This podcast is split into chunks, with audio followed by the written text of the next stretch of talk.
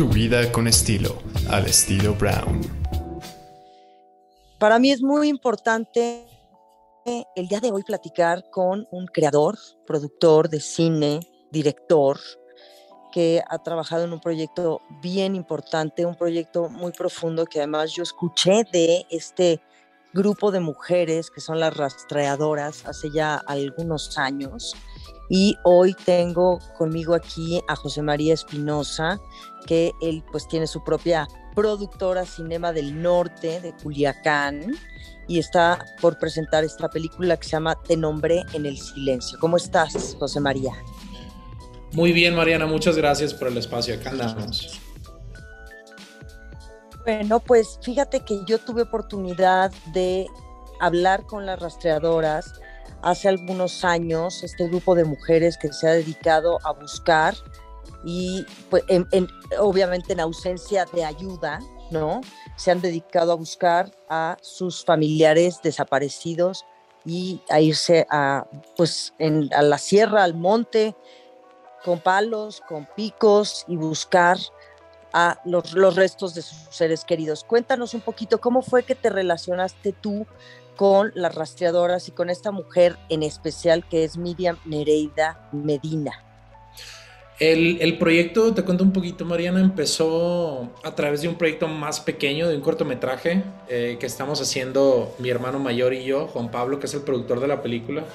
Era un proyecto sobre la normalización de la violencia en Culiacán. Nosotros somos sinaloenses pues es algo que nos compete y estamos haciendo este, entrevistas y estamos platicando con activistas, con periodistas, con víctimas. Y yo obviamente tenía eh, conciencia de, de, las mujeres que buscan, ¿no? Específicamente del grupo de las rastreadoras que está en los mochis. Y me parecía una buena oportunidad para introducir esta temática dentro de este pequeño proyecto, ¿no? Yo hablé con Mirna y me dijo, curiosamente yo voy mañana eh, a Culiacán. Le dije, no, pues perfecto, acá hacemos la entrevista. Y al hacer la entrevista y al ya no estar recibiendo la información a través de terceros, de artículos, etcétera, y al estarla viendo ya a los ojos, ¿no? Y cómo eh, me contó de cómo desapareció Roberto y de, de, toda su pérdida y todo el dolor, eh, la verdad que fue un shock para mí. Eh, me revolvió todo por dentro y en los próximos días estuve pensando y, llegué a la conclusión de que quería junto con Juan Pablo hacer una, eh, un proyecto de largo aliento, un largometraje documental que abordara la temática de, este grupo en específico. Y se lo propuse a Mirna y ella accedió y fue así como eh, comenzó este proyecto, ¿no? que nombré en el silencio. Sí, ¿cuál fue el primer proyecto que hiciste, José María Espinosa? ¿Cuál fue este corto? También tenía, e, era, estaba en el mismo contexto, ese corto que hiciste el primero.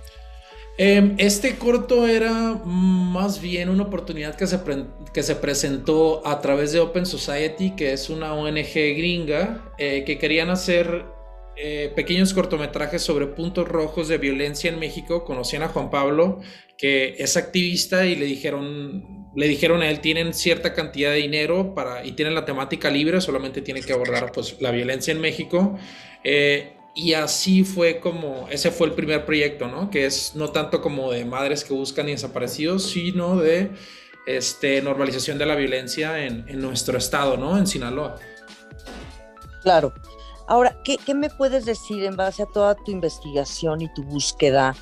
Y todas estas pláticas con Mirna y con todas estas mujeres que integran este grupo de las rastreadoras del fuerte, ¿qué, sientes, qué te dicen ellas del abandono del Estado? De, pues hay muchos vínculos como también la complicidad de las autoridades, ¿no? Con el crimen organizado, ¿no? Y, y luego, como dices, o sea, la indiferencia de la sociedad, ¿no? De esto de normalizar ya la violencia de esta manera tan brutal, en donde ya estamos todos tan acostumbrados a escucharla que ya no nos sorprende. ¿Qué sientes de esto, José María?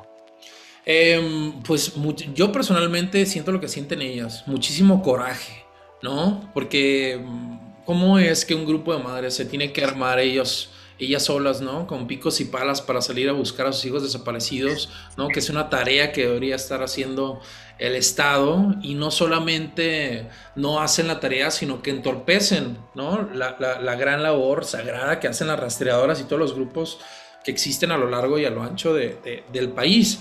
Entonces sí, sí, tanto ellas eh, como yo sentimos como muchísimo coraje de, esta situación, ¿no? Y también es importante hablar de, nosotros, de la sociedad, de cómo todo esto está pasando frente a nuestras narices, ¿no? Frente a nuestros ojos. Y la mayoría de las personas éramos o somos eh, indiferentes a esto, eh, ¿no? Si no me pasa a mí, no pasa nada. En, Igual y en, ciertos puntos como Culiacán hay una noción eh, en el aire, ¿no? Que es como que igual y de, que te puede tocar, ¿no? Pero hasta ahí llega eh, eh, este involucramiento o estos sentimientos alrededor de estas problemática, problemáticas, perdón, como es la, desaparición forzada. Entonces, no nomás compete a los grupos, no nomás compete al Estado, sino que nos compete a nosotros también como sociedad involucrarnos, seas quien seas. Eh, yo creo que desde... desde Hay diferentes trincheras que habitamos, ¿no? Los, los ciudadanos. Y desde cada trinchera se puede accionar para entre todos abonar, empujar, ¿no? Exigir y llevarles justicia a los grupos de, madres que buscan en todo México. Claro, porque además sabes que, o sea, uno pensaría que la justicia y, los, bueno, la policía y el, y el gobierno, pues nos van a apoyar en estas situaciones y nos damos cuenta, ¿no? Porque lo planteas muy bien y todo lo que habla Mirna y toda esta búsqueda, que realmente el Estado les ha fallado les ha fallado, en donde no tendría por qué ser así.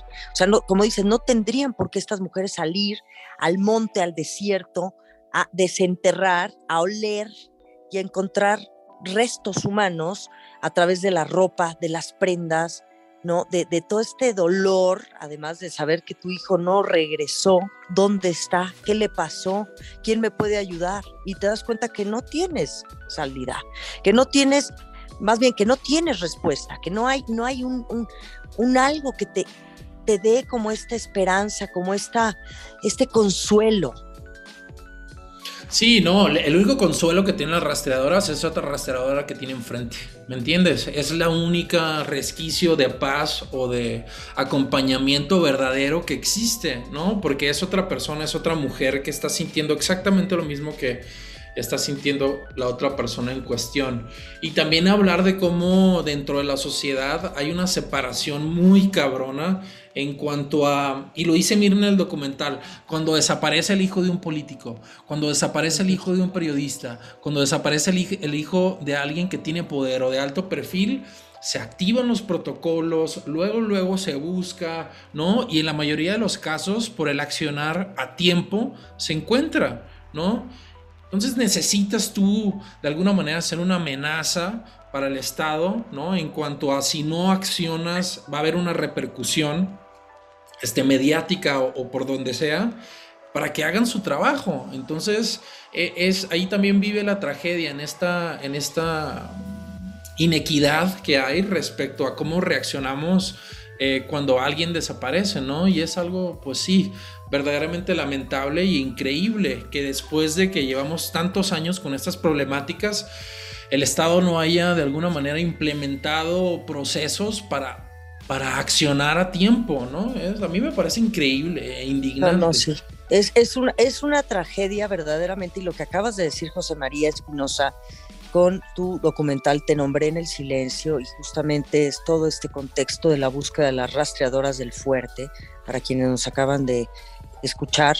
Me parece de terror lo que estás diciendo, de, esta, de estas prioridades y, de esto, pues sí, de, de, esta discriminación, literalmente, en donde si eres el hijo de un famoso o trabajas en la televisión o demás, o eres rico, político y demás, entonces a esa gente sí se le da el apoyo. Pero ¿qué pasa con todos los demás ciudadanos? Porque nadie está exento de que te suceda una cosa así, lo vemos día a día y, lo escuchamos en las noticias y es una cosa espeluznante, que dices, bueno, ¿qué va a pasar? ¿No? A mí me, me, me, tiene muy preocupada, la verdad, la situación de este país. Digo, estamos hablando ahorita del caso de Sinaloa y de estas mujeres, las rastreadoras, pero, pero creo, y tú me dirás, José María, ¿qué sientes de esta situación? Yo siento que día a día pues la cosa está peor. Digo, sé que hay una referencia importante para ti, el periodista Javier Valdés, a quien seguiste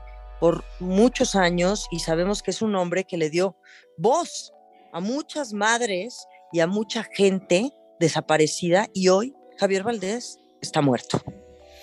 Sí, no, ahí está otra de nuestras grandes tragedias, ¿no? Y no solamente como sinaloenses, sino como mexicanos. Una persona que estaba completamente involucrada con, ¿no? con toda su alma dentro de estas problemáticas que habló de todo, ¿no? Habló de los huérfanos del narco, habló de las madres que buscan, habló de las problemáticas en general y con una, con una visión y con una inteligencia, eh, ¿no? Sobresaliente y el hecho que lo hayamos perdido de esa manera tan brutal, eh, pues, pues es algo que, duele y que va a seguir doliendo siempre, ¿no? Porque dentro de toda esta situación trágica que bien dices, Mariana, existen eh, personajes o figuras que son las que nos dan esperanza, ¿no? Y ese era Javier Valdés para los sinaloenses. Era una persona que ponía esto sobre la mesa, ¿no? Y que tenía eh, su voz resonaba en, en todo el país. Entonces, pues, ¿qué pasa con la gente que habla? ¿Qué pasa con la gente que, no, que levanta la mano y, posiciona estas temáticas? ¿No? Pues así terminan la mayoría, ¿no? En, el suelo, asesinados. Sí, sí, la verdad es que es, un gran riesgo contar estas historias. ¿Cómo, ¿Cómo, lo has hecho tú? ¿Cómo te has protegido? ¿No? Eh, de ahora que estás trabajando tan de cerca en este proyecto específicamente y que sabemos que pues tiene un riesgo, ¿no? Sí, pues nosotros dicen en el gremio cinematográfico que no hay que no hay ninguna, ninguna película y ningún proyecto que valga la pena la vida de las personas, ¿no? Pero nosotros sentando este proyecto, yo cuando hablé con el, con el crew, con el cinefotógrafo, con el sonidista, con el productor, lo que, los que íbamos a ir al terreno, fue lo primero que les dije, ¿no? En esta película vamos a arriesgar. ¿Por qué? Porque ellas están arriesgando todo, dos veces por semana, miércoles y domingo, por ir a buscar a sus seres queridos. Entonces, en ese sentido, no nos quedaba. Digo, uno, uno tiene la conciencia de lo que va a hacer, ¿no? Y la verdad, el, todo mi respeto para mis compañeros, que ninguno chistó y todos dijeron, vamos para adelante. Eh, curiosamente, son gente también del norte y que estamos como muy familiarizados con todo esto. Y dentro del rodaje, pues claro que hubieron este, momentos difíciles en donde nos tiraron balazos y nos, este, nos persiguieron los narcos ahí cuando íbamos a hacer entrevistas. entras a cualquier pueblo y ya te están, ya tienes una cola ahí, como decimos en, en Sinaloa, en donde te están persiguiendo y te están checando. Gracias a Dios no, no, no pasó nada, no, no pasó mayores, pero también mira, hablar de cómo protegemos a nuestros periodistas. Cuando pasó que nos tiraron balazos, nosotros nos integraron al, al mecanismo de, de protección que tienen por los periodistas que es risible, ¿no? Te dan un, te dan un, botón de pánico en donde le presionas el botón y tienen que pasar cinco minutos para que te marquen. O sea, para cuando pasan cinco minutos tú ya vas amarrado en la caja de alguien, ¿me entiendes? Qué barbaridad, eh, sí, sí. Y luego nos dieron un teléfono satelital que no servía cuando salías de la ciudad. O sea, es algo increíble y esto también habla muchísimo de, de, de por qué es la por qué estamos donde estamos en cuanto a la crisis de los asesinatos de los periodistas en México. Es lo mismo, no hay apoyo y viven en el desamparo total. Qué espanto, te lo juro. Porque, bueno, hablando acerca de tu documental y de esta película, yo entiendo, no sé, es una pieza de denuncia y también es, cuéntanos, ¿cuál es el sentido de haber trabajado tú y tu hermano y todo tu equipo en esto? Digo, desde luego es el apoyo, la esperanza, pero también es una pieza de denuncia de lo que está sucediendo en el norte del país. ¿De acuerdo, José María? Sí, de acuerdo. Para mí este documental significa la oportunidad y este documental es el vehículo para sembrar una semilla en la mente de los mexicanos de lo que está pasando. ¿No? Para verdaderamente mostrar los matices de la situación, que la gente se ponga de alguna manera en los zapatos de las rastreadoras o en los tacones de las rastreadoras, este, y podamos otra vez hacer conciencia, ¿no? Esto, para mí el documental, eso es, es una maquinaria para hacer conciencia, y no para, para, cambiar la situación, sino para empezar a tenerlo presente en nuestras mentes, ¿no? Y en nuestras vidas, que muchas personas pues están o estábamos o están separados de, de, esta realidad. Y otra vez, es esto, esta es una problemática que nos compete a todos. A todos. No, no, necesitas tener un hijo, una hija, un familiar desaparecido para involucrarte y para desde tu trinchera apoyar y empujar hacia adelante. Entonces, yo y nosotros hicimos más bien esta película con esa esperanza, ¿no? Sembrar esa semilla de conciencia eh, eh, dentro de la mente de, los mexicanos, ¿no? Sí. Y José María, ¿cómo fue el trabajo? Cuéntanos un poquito del proceso de, realización, más o menos. Digo, no, no, no vamos a spoilearla porque ya la vas a, la vas a presentar el 12 de mayo. Ahorita nos hablarás de esto, pero ¿cómo fue el proceso de trabajo para ustedes? Pues con ellas, con las rastreadoras del, fuerte. Exactamente, fue algo extraordinario y algo que me llena de, alegría, ¿no? El, haber tenido esta... Mira, para empezar, yo creo que eh, había escuchado, yo, yo soy un cineasta que viene de la ficción, no del documental, eh, y había escuchado a, mis compañeros hablar con cierta frialdad, ¿no? Del sujeto, ¿no? Del eje que va a ser la persona o el personaje de, de tu documental y siempre como te digo, había sentido como esa frialdad. En el caso de las rastreadoras y nosotros, personalmente conmigo, yo la relación que tengo con Mirna desde el día uno, siempre hubo una química bastante que estaba ahí desde el día uno, ¿no? Fue una, hace una relación como muy orgánica también porque ayuda que no es alguien que viene, por ejemplo, a la Ciudad de México, de otro lado, a Sinaloa, en donde las cosas pues, son ajenas, ¿no? No son de ahí. Somos sinaloenses los dos, compartimos muchísimas cosas, sentido del humor, este, sacar curas, como decimos allá, eh, una cierta como concepción del mundo. Y a partir de ahí se fue construyendo la confianza con Mirna y después de ya tener a Mirna o, ya tener, ganarnos la confianza de Mirna, pues con las, con las señoras, ¿no? Mirna nos abrió las puertas de su vida, nos abrió las puertas del grupo y a través de ella fue que fuimos, ¿no? Ganándonos también la confianza de las otras señoras. Y la verdad es que dentro de todo fue una gran, gran, gran experiencia en donde nos reímos, lloramos eh, pasó de todo dentro de los cinco años de rodaje y pues es algo que se queda para toda la vida, ¿no? Esa amistad y esa relación es para toda la vida. Fueron cinco años de rodaje. Cinco años, intermitentes, ¿no? Eh, en el sentido de que este es un proyecto independiente, independiente de quién dirás, de los fondos este, gubernamentales, ¿no? De acuerdo. Entonces, mi hermano tuvo la gran labor de de, ir consiguiendo el dinero poco a poco. Este, y pues por eso se alargó tanto, ¿no? Porque conseguíamos dinero, filmábamos, conseguíamos dinero, filmábamos, conseguíamos dinero, filmábamos. Pero eso también nos dio como cierta tranquilidad y cierta pauta para ir viendo, ¿no? Que no se tienen otros proyectos, a ir viendo qué tienes, ¿no? Primera parte de la filmación, ah, que tengo? Aquí ya tengo el principio, aquí ya tengo el final, aquí ya tengo la, ¿no? Segunda parte, ah, que tengo aquí? ir como con más calma construyendo la película y yo creo que esto terminó beneficiando muchísimo el, el, proyecto, ¿no? Claro, y el proceso me imagino también de, pues de creación, ¿no? Porque dentro de estos cinco años me imagino que muchas cosas habrán sucedido, que son, pues son contexto, o sea, tal vez tú tenías una idea de algo y en estos cinco años han seguido ocurriendo cosas, o sea, no es una cosa que, que termina o nuevas historias de vida, o nuevos casos de mujeres, o de mujeres que han desaparecido sus esposos, sus parientes, sus hijos. Entonces, pues ha ido, ha estado vivo el proyecto, es a lo que me refiero. Digo, una cosa de terror, espantoso, tristísimo, pero me imagino que en estos cinco años tuviste también esta trascendencia. Sí, eh, en ese sentido también se beneficia el proyecto, ¿no? Porque nos hubieran dado el dinero que necesitábamos, yo me iba y filmaba cuatro meses seguidos eh, y la realidad es que, como tú, como tú bien dices, ¿no? En un, en un time span de cinco años, pues pasan cosas en el contexto nacional y en el local que van a informar a la película, que la van a cambiar.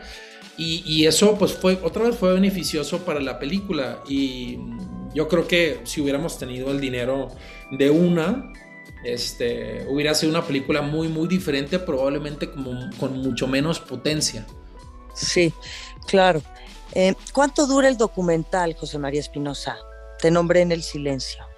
El documental dura una hora 26 minutos. Sí.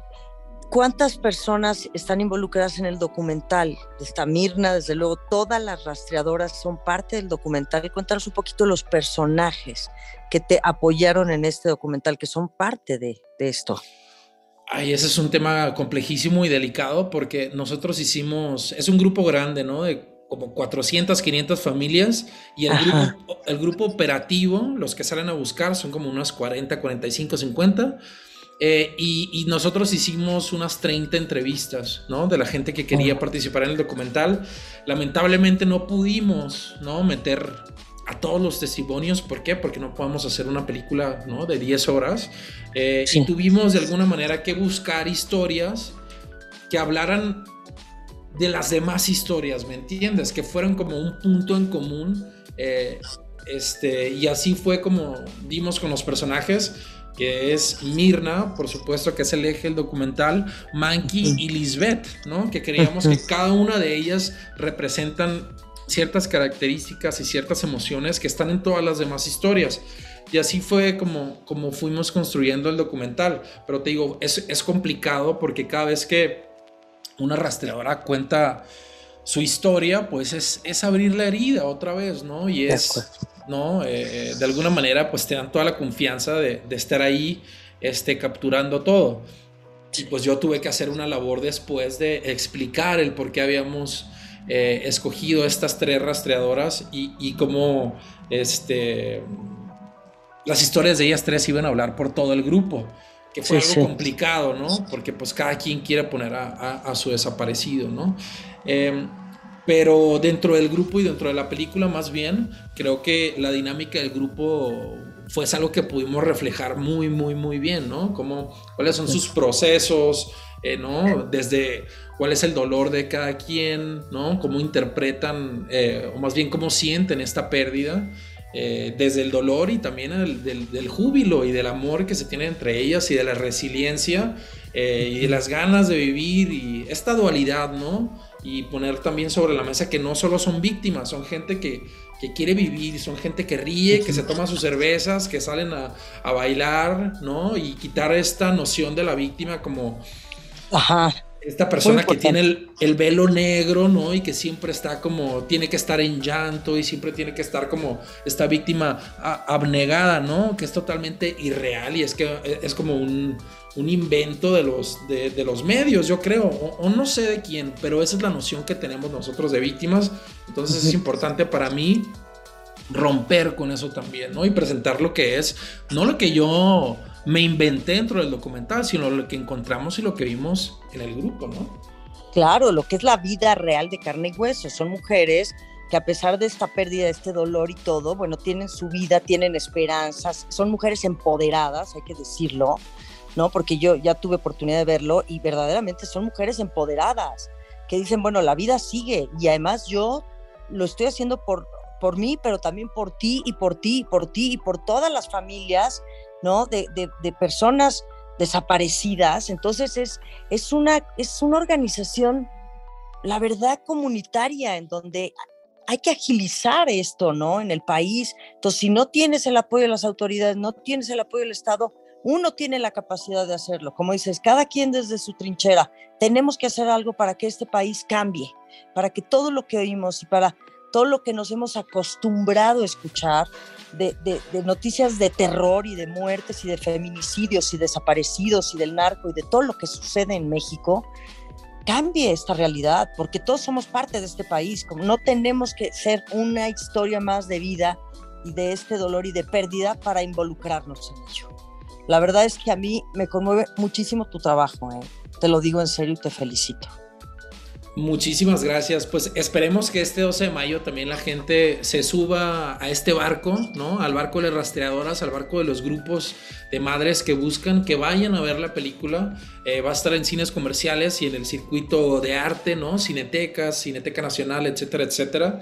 Eh, para hacer conciencia entre todos y, ¿no? y ponernos a pensar de que esto nos incumbe, nos compete como mexicanos eh, y encontrar soluciones, ¿no? Que es un tema complejísimo, pero bueno. Eh, ya llevamos años, décadas yo creo. Entonces ya, ya eh, es hora de llevarle justicia a las madres que buscan y a los, a los desaparecidos. Sí. José María, ¿se va a presentar a partir del 12 de mayo? ¿Va a estar algunas funciones más? Sí, estamos a partir del 12 de mayo, como te digo, en cines comerciales y en el circuito de arte. Vamos a estar un rato, esperemos, es importante que la gente vaya a ver la película para mantenerla. Exacto, el, el día del estreno. Exacto, y en las carteleras también, o sea, el día del estreno y los días que siguen son importantísimos para mantenernos ahí. Entonces hacemos la invitación a, la gente a, que vaya a ver esta película y a que se empape de una realidad eh, que nos compete a todos. Pues te agradezco mucho, mucho, mucho de verdad esta plática. Te nombré en el silencio. Me gusta muchísimo el tema, el, el título de tu película, I Call You in Silence. Qué bueno que también, ojalá la puedas presentar y proyectar fuera del país, que me imagino que eso es uno de tus objetivos, que además has estado en muchos festivales, también lo sé, una película bastante reconocida. José María Espinosa, pues muchas gracias, que siga, pues que siga la lucha por cambiar, por la resiliencia y por pensar, por ponerse en los zapatos de los otros, tú como, como director, guionista que eres y promotor del cine del norte, que siga, pues que sigan pues estas, este trabajo y sobre todo que en un futuro también puedas contar historias de triunfo, de logro y de transformación. Muchísimas gracias eh, Mariana por el espacio, muchísimas gracias por tu interés eh, y pues bueno, a los cines y vamos a ver la película. Muchas gracias otra vez. ¿Dónde te, ¿Dónde te seguimos? ¿Nos puedes compartir redes sociales o algún, tus canales de comunicación? Los canales de la película son arroba te nombré en Twitter, arroba te nombré y arroba te nombré en el silencio en Facebook y en Instagram. Ahí pueden seguir la, la cuenta de la película y ahí vamos a postear en dónde estamos, en qué salas y ahí toda la información de la película. Muy bien, gracias. Te mando un abrazo con cariño. Muchísimas gracias, José María Espinosa. Igualmente, buen día. Bye bye.